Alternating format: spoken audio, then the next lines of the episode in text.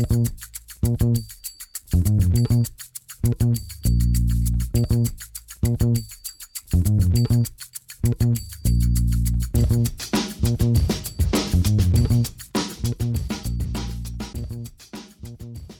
damit hallo und herzlich willkommen zu Football Rausch. Mein Name ist Tim Rausch und an meiner Seite seid heute ihr. Denn leider, leider hat es zeitlich nicht geklappt mit dem letzten Gast, bevor Rahman wieder aus dem Urlaub zurückkommt. Deswegen heute Football Rausch Storylines sozusagen von euch, für euch. Ich habe auf Instagram und Twitter gefragt, über was ich reden soll, ähm, über was gesprochen werden muss und ihr habt geantwortet. Deswegen werde ich heute drei Stories von euch aufgreifen und gleich anfangen mit der ersten und auch mit der aktuellsten. Äh, da hat Sascha nämlich direkt geschrieben auf Instagram, wir müssen über Frank Reich reden, beziehungsweise ich muss über äh, Frank Reich reden, denn äh, Frank Reich, der Head Coach der Indianapolis Colts, wurde entlassen. Ähm, Jeff Saturday, ehemaliger Center, unter anderem auch für die Colts, ähm, und die Packers übernimmt er jetzt als Interims-Headcoach, ähm, ein fünffacher Pro-Baller, sehr, sehr guter Center äh, Anfang der 2000er Jahre, hat seit 2013 bei ESPN als, als äh, TV-Experte gearbeitet und war so in so einer Art Beraterrolle für die Colts in den letzten Jahren, aber das wird auch nicht näher definiert, was er da jetzt wirklich gemacht hat. Also jemand, wo man echt absolut nicht weiß, was, was das jetzt wird. Also ich glaube, das hatte auch niemand jetzt so auf dem Zettel, dass ähm, A, Frank Reich gefeuert wird, äh, war jetzt vielleicht schon was, was im, im Raum der Möglichkeiten ist. Aber ein Jeff Saturday da jetzt aus dem Hut zu zaubern, ähm, kommt, glaube ich, auch für die härtesten Colts-Fans und die, die jede einzelne News auf der Webseite verfolgen von den Colts und so weiter und so fort, ist sehr überraschend, ähm, weil das einfach ein Headcoach ist, der ehrlich gesagt kaum Coaching-Erfahrung hat, nachweislich. Also er hat, habe ich eben nachgeschaut, äh, in einer Art ähm, Highschool oder so einer Art, ich glaube, ich, ich kenne das Äquivalent äh, nicht hier in Deutschland, aber es ist so eine Art Vorbereitungsakademie, Schrägstrich Schule auf das College. Da hat er wohl als Head Coach gearbeitet, ein paar Jahre. Aber das ist natürlich ähm, was ganz anderes als, als NFL-Coaching, das muss ich euch ja nicht erzählen. Ansonsten hat er da jetzt noch nicht so einen langen Lebenslauf. Ähm, was die Berufserfahrung auf, auf, an der Seitenlinie angeht. Er hat natürlich sehr, sehr viel Erfahrung, was das Footballspielen an für sich angeht. Aber kann ich euch jetzt auch nicht mehr sagen, als dass er jetzt die, die Colts übernimmt. Ähm, und er übernimmt ein äh, Colts-Team, was echt unter die Räder gekommen ist. Also ähm, drei Niederlagen aus den letzten drei Partien, ähm, generell nur drei Saisonsiege, ein Unentschieden. Ähm, ja, Frank Reich, Zeit ist vorbei. Ich kann es irgendwo verstehen, aber irgendwo kann ich es auch nicht verstehen. Ähm, ich tue mich da ein bisschen schwer, eine ganz klare Meinung zu haben. Ich, ich halte Frank Reich für einen soliden bis guten Coach. Ich war jetzt, glaube ich, nie wirklich so, dass ich gesagt habe, er ist jetzt ein absoluter Top-Coach, ähm, weil dafür waren mir die Colts dann doch insgesamt über die letzten Jahre auch zu inkonstant. War ein gutes Team über die letzten Jahre, aber es war ja dann auch nie so, dass sie jetzt groß ähm, in die Playoffs, ähm, in den Playoffs mitgespielt haben. Letztes Jahr ja ganz, ganz bitteres Aus äh, in der Regular Season ähm, gegen die Jaguars. Äh, davor das Jahr in der Wildcard-Runde raus. Also da war jetzt noch nicht so, dass ich jetzt sagen würde, das ist jetzt ähm, der, der Heilsbringer, ähm, Frank Reich. Aber ich fand, er hat wirklich äh, schematisch dann doch sehr, sehr viel auch sehr gut gemacht. Ähm, klar war es jetzt diese Saison echt eine Katastrophe. Ähm, da ist natürlich dann auch jetzt für jemanden wie mich, der Millionen Kilometer entfernt von den Colts ist und da auch natürlich keine Insights hat. Und es ist immer sehr, sehr schwierig, an Insights ranzukommen. Aber es ist für mich auch sehr schwierig zu beurteilen, inwiefern jetzt der Owner äh, Jim Irsay und der General Manager Ballard da die Entscheidung in der Kaderplanung zum Beispiel getroffen haben, weil ich finde, das ist ein deutlich größeres Problem bei den Coles als das reine Coaching. Ähm, dass sie jetzt mit Sam Ellinger gehen, das kam wohl, aber auch hier ist viel rumgerate. Es kam wohl von ganz oben von Jim Irsay, der diesen Quarterback-Wechsel gefordert hat. Ähm, der, dann haben sie jetzt den, den Offensivkoordinator vor, vor wenigen Tagen entlassen gehabt. Also ich glaube, dass da ordentlich Druck von oben kam und es ist dann immer sehr, sehr schwierig, auch zum Beispiel dann zu analysieren, inwiefern wollte Frank Reich zum Beispiel Matt Ryan und inwiefern wollte vielleicht einen Ballard oder einen Ursay Matt Ryan und, und wer hat da eigentlich am Ende das Sagen gehabt. davor die Jahre auch der, äh, der Deal mit Wentz. Da nehme ich an, dass Frank Reich schon Wentz wollte, weil äh, die kannten sich ja noch aus Eagles-Zeiten. Aber ich finde trotzdem, dass, dass hier auch der General Manager genauso viel Kritik verdient hat. Ähm, das war auch was, was ich in der Division Preview, wann war das? Das war vor der letzten Saison gesagt habe, dass die Colts ein Team sind, die auf vergleichsweise unwichtigen Positionen, und das, ich mag das eigentlich nicht so, das so, so zu sagen, weil das, das schmälert irgendwie dann, ich sag mal, so Spieler, die auf ihren Positionen sehr gut sind, aber die dann vielleicht nicht so ganz so wichtig für den Teamerfolg sind, weil es einfach, es ist ja ein Teamsport, aber trotzdem gibt es ja logischerweise wichtigere und unwichtigere Positionen, aber ich hatte vor, wie gesagt, vor, äh, dann ist es jetzt schon anderthalb Jahre her, ähm, gesagt, dass die Colts ein Team sind, was sehr, sehr viele gute Spieler, aber auf vergleichsweise unwichtigen Positionen hat. Also Left Guard mit Quinton Nelson, Running Back mit Jonathan Taylor, ähm, Darius Leonard als Off-Ball-Linebacker. Natürlich sind das Top-Spieler und natürlich hat auch ein Jonathan Taylor zum Beispiel sehr, sehr viel dazu beigetragen, äh, zu dem, was die Colts letztes Jahr gemacht haben. Und Darius Leonard hat auch über Jahre wirklich sehr, sehr gut ähm, gespielt aber es hat halt immer so zum Beispiel ein absolut dominanter Receiver gefehlt, es hat ein absolut dominanter Cornerback gefehlt, ähm, ein absolut dominanter Edge Rusher beispielsweise, ein Quarterback äh, sowieso. Und das sind halt Positionen, wenn du dir jetzt aussuchen könntest, ob die Colts einen, einen sehr, sehr guten Quarterback, Edge Rusher und einen Wide Receiver haben, dann würdest du das, glaube ich, eher nehmen als einen sehr, sehr guten Linebacker, Guard und äh, Running Back. Aber ähm, das ist natürlich dann auch äh, das ist natürlich jetzt, da bewegen wir uns natürlich jetzt in einem sehr, sehr theoretischen Raum. Ähm, und ja, ich, ich tue mich einfach schwer, gerade wirklich einzuordnen, wie viel Frank Reich da zu sagen hatte bei den Colts. Und ähm, ich fand, er hat schematisch ein paar ganz gute Sachen gemacht. Man muss aber dann auch fairerweise sagen, dass dieses Jahr echt nicht viel gut lief. Ähm, auch schematisch lief nicht sonderlich viel gut. Also es war jetzt selten so, dass ich in den Colts-Spielen gedacht habe, oh, das war jetzt aber mal wirklich sehr, sehr gut aufgezogen, was sie da gemacht haben. Aber ich finde auch hier, ich meine, Frank Reich hat auch echt ein paar gute Plays für Matt Ryan reingegeben und wenn Matt Ryan halt dann den Ball unterwirft oder wenn Matt Ryan einfach absolut einbricht unter Druck, dann kann er als Headcoach natürlich auch nur so viel machen. Ähm, nichtsdestotrotz glaube ich, dass Frank Reich jemand ist, der vielleicht sogar ähnlich wie einen Doug Peterson beispielsweise mit einem Jahr Pause oder vielleicht auch schon in der nächsten Offseason wieder einen Headcoach-Job kriegt, weil ich halte ihn wirklich für einen zumindest soliden Headcoach, äh, der zu den 32 Besten der Liga gehört, auch wenn es jetzt diese Saison nicht gut lief.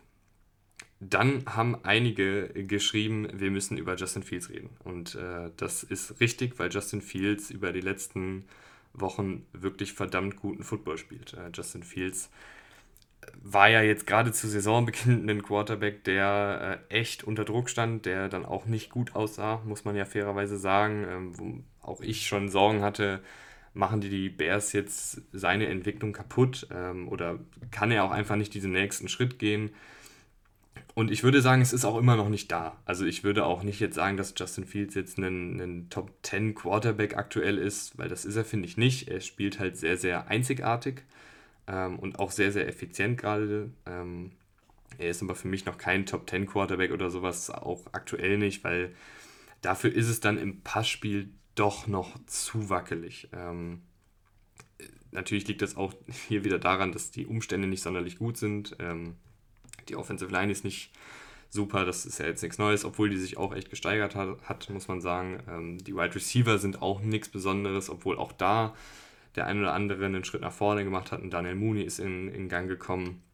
Du hast dir Chase Claypool geholt, habe ich leider vergessen, äh, an der Trade Deadline drüber zu reden, aber finde ich auch eine gute Verstärkung. Müssen wir jetzt nicht groß drüber reden, ob jetzt der Zweitrunden-Pick das wert war oder nicht. Ähm, aber Chase Claypool als Spieler ist eine gute Verstärkung für diese Bears-Offensive, kann als Big Slot eingesetzt werden, kann Outside gewinnen und ist einfach eine physische Anspielstation, die jetzt so auch im Kader noch nicht war. Und das Ganze sorgt halt dafür, dass Justin Fields auch besser spielt. Ich finde auch, dass er in ein paar Spielen einen besseren Rhythmus drin hat als äh, Anfang der Saison. Ich finde, er vermeidet auch ähm, diese gravierenden Fehler, die zu Anfang der Saison noch drin waren wenn man sich das mal anguckt, jetzt über die letzten zwei Wochen fünf Touchdowns, keine Interception. Und da waren auch wenige Würfe dabei, die eine Interception hätten werden können. Also es war jetzt, finde ich, nicht so, dass jetzt da total viele Würfe dabei waren, wo ich gedacht habe, oh, da hat er aber nochmal Glück gehabt. Nee, das, das war alles in allem sehr, sehr solide, ähm, sehr akkurat. Natürlich noch nicht jetzt auf einem absoluten Elite-Level, aber ich finde, man sieht da wirklich schon Fortschritte.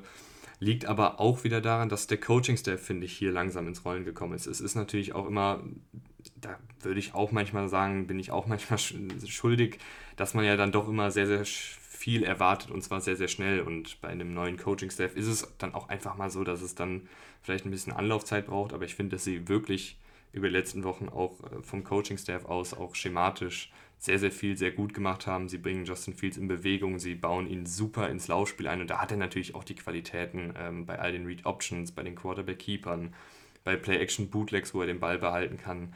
Das sind wirklich dann sehr, sehr dynamische Play-Calls, wo er dann auch seine Athletik sehr gut zeigen kann und, und so dann auch echt mächtig Yards rausholt. Er hatte den, den ähm, Single-Game-Rushing-Rekord von Michael Vick gebrochen jetzt gegen die Dolphins und das ist wirklich sehr elektrisierend, äh, wie er gerade spielt. Und im Passspiel helfen sie ihm halt auch mit, mit Play-Action, ähm, dass er da auch in Bewegung kommt, dass die Offensive Line vor allen Dingen in Bewegung kommt, weil ich glaube, auch so kann man hier und da mal ähm, die Schwächen sozusagen kaschieren. Und wenn man sich dann auch mal anguckt, ähm, Justin Fields bei Play-Action-Pässen diese Saison 60% Completion Percentage, 7,5 Yards pro Pass, 4 Touchdowns, nur eine Interception. Also er ist gut, wenn er in Bewegung ist und ich glaube, das, das hilft ihm dann auch weiter. Also Justin Fields äh, ist, finde ich, auf einem sehr, sehr guten Weg. Ich, ich freue mich, ähm, wenn die Bears dieses Niveau halten können, wenn dann auch ein Chase Claypool noch mehr in die Offensive integriert wird und ähm, wir einfach diese Entwicklung als Passer bei Justin Fields noch ein bisschen weiter verfolgen können und wenn er dann noch zusätzlich dieses läuferische Element immer wieder als Gefahr einstreuen kann, wie er es jetzt gerade macht, aber gerade würde ich sagen, ähm, sind sie dann ja doch sehr darauf fokussiert, was auch völlig in Ordnung ist. Aber ich glaube, langfristig wäre es ja sehr, sehr cool, wenn du Justin Fields den Passer hast, der sehr gefährlich ist und der dir ein Spiel gewinnen kann und dann zusätzlich immer noch die Option hast, ähm, ihn auch ins Läuferische mal mehr, mal weniger einzubinden, je nachdem, auf welchen Gegner du triffst, je nachdem, was du so schematisch gegen den Gegner machen willst das wäre natürlich die Idealvorstellung, ähm, aber Stand jetzt finde ich, ist es auch sehr, sehr gut, was die, was die Bears gerade so offensiv machen und ähm, tatsächlich vielleicht sogar eine der stabilsten Offensiven der NFC North äh, aktuell. Wer hätte das gedacht vor der Saison? Letzte Thematik für heute. Äh, der liebe Ben hat geschrieben, wir müssen über die Raiders reden. Und ja, ich glaube, äh, es wird langsam Zeit, dass auch jemand wie ich anerkennt, dass die Raiders diese Saison ja wahrscheinlich nicht mehr so wirklich rumgerissen bekommen. Also ich war wirklich auch noch nach dem 0-3-Start jemand, der gesagt hat, ja, Leute, neuer Headcoach, wartet ab. Äh, es, sieht nicht, es ist nicht so dramatisch, wie es aussieht, ähm, wie die Bilanz aussieht. Es waren drei knappe Niederlagen. Es stimmt ja auch. Also ich, ich würde auch wirklich sagen, dass die Raiders in einigen Spielen gut und sehr gut teilweise ausgesehen haben, aber Jetzt steht man halt 2 und 6. Du hast gegen die äh, Jacksonville Jaguars eine 17 zu 0 Führung aus der Hand gegeben. Und so richtig weiß ich auch nicht, was ich mit diesen Raiders anfangen soll. Also defensiv ähm, ist es auf jeden Fall deutlich schlechter als letztes Jahr. Ähm, haben wir jetzt mit Patrick Graham in der Offseason einen neuen Defensivkoordinator bekommen. Fand ich ein bisschen schade, weil ich fand die Defensive letztes Jahr erstaunlich gut. Da haben sie halt eine sehr, sehr simple Cover-3-Defensive gespielt, kaum geblitzt, aber das hat halt geklappt. Die Spieler haben dann innerhalb dieses Schemes sehr, sehr schnell gespielt. Ähm, man hatte irgendwie das Gefühl, Gefühl, die wussten, was sie zu tun haben. Da gab es wenig Abstimmungsprobleme. Der Passwash kam immer mal wieder durch, auch ohne Blitz. Und jetzt ist es halt äh, eine sehr variable Defensive, die auch noch viele Cover-3-Elemente drin hat. Also das haben sie beibehalten, aber die auch mal in Cover 2 rotiert, die in Cover 4 rotiert, die auch mal, die auch ein bisschen blitzfreudiger ist und so. Und es scheint einfach, als würde das nicht ganz so zu dem Spielermaterial passen. Ähm, und du hast immer mal wieder Spieler, die nicht an den richtigen Positionen sind. Du hast immer mal wieder blown Coverages, wie man das ja dann so schön sagt. Ähm, aber du hast natürlich auch Einzelspieler, die einfach nicht die gewünschte Leistung dann zeigen. Also äh, Einzelspieler, die ihre 1 gegen 1 Duelle verlieren auf Cornerback. Äh, das sieht gerade gar nicht gut aus. Und du hast auch einen Chandler Jones, einer der großen Verpflichtungen in der Offseason, die einfach nicht die Leistung zeigen, die man vor der Saison sich gewünscht hätte. Chandler Jones aktuell bei einer Pressure, Pressure Percentage von 7,5% äh, Das äh, heißt, dass er ungefähr bei, lass mich kurz überschlagen, jedem 13. Snap mehr oder weniger oder jedem 14. Snap Druck auf den Quarterback ausübt, was eine verdammt niedrige Zahl ist für, für einen Edge Rusher, vor allen Dingen für einen gut bezahlten Edge Rusher wie Chandler Jones. Da muss einfach mehr kommen. Da gibt es auch dann ehrlich gesagt wenig Entschuldigungen. Es ist jetzt nicht so, dass er jetzt ständig gedoppelt wird, ähm, sondern das ist einfach individuell nicht sonderlich gut, was, was da gerade defensiv auch passiert. Und offensiv, ja, ich weiß auch da nicht so richtig, was die Identität der Raiders sein soll. Also Derek Carr, da saß ich hier auch letztes Jahr um die Zeit und fand wirklich, dass er guten Football gespielt hat. Also die erste Saisonhälfte letztes Jahr bei den Raiders von Derek Carr und von dieser Offensive, die war wirklich gut. Und ich war auch jemand, der lange Zeit eher kritisch war bei Derek Carr, aber letztes Jahr um diese Zeit war ich wirklich positiv gestimmt. Da hat er aggressiven Football gespielt, da war er irgendwie akkurat, da sah er auch unter Druck äh, oft sehr, sehr gut aus.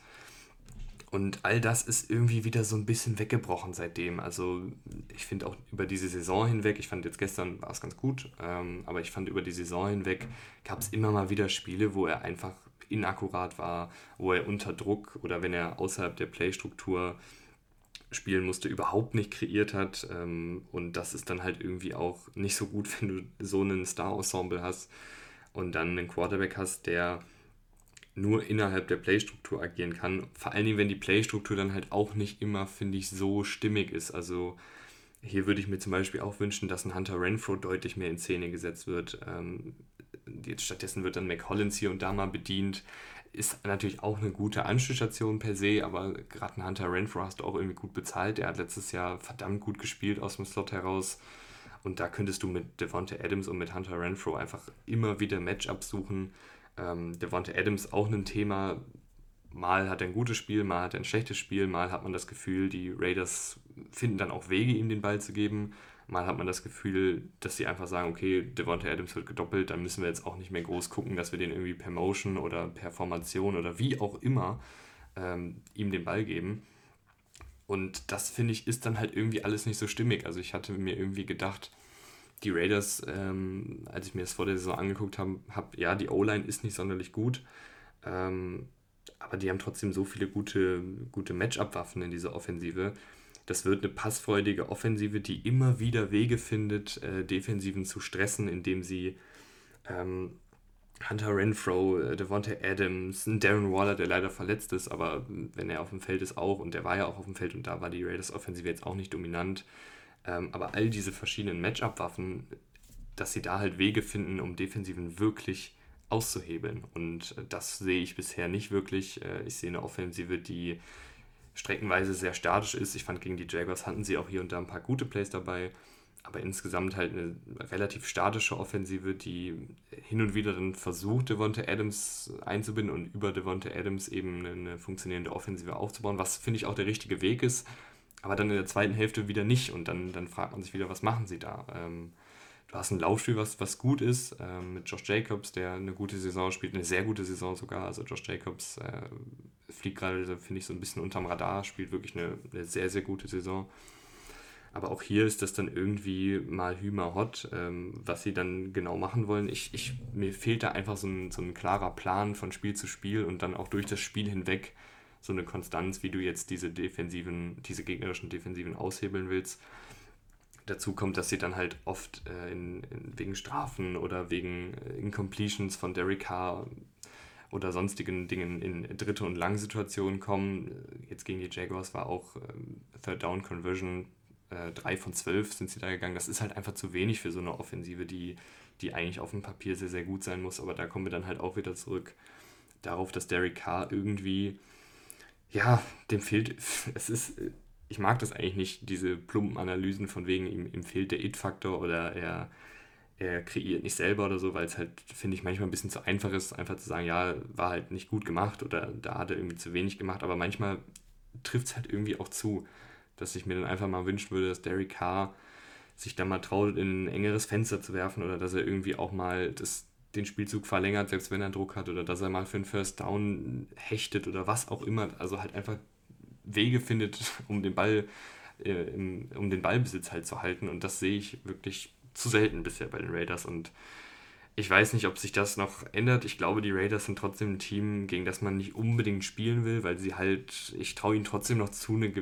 eine gute Offensive aufs Feld zu stellen. das haben sie ja auch gemacht. Also es ist jetzt ja auch nicht so, dass die Offensive katastrophal ist, aber sie trifft halt einfach nicht die Erwartungen, die man so hatte vor der Saison. Ja, liebe Leute, das war es dann jetzt auch schon wieder hier aus der Zentrale. Nächste Woche dann in ganz alter Frische äh, mit Rahman zurück von seiner US-Reise. Ich hoffe, die kurze Folge hat euch gefallen. Vielen, vielen Dank fürs Einschalten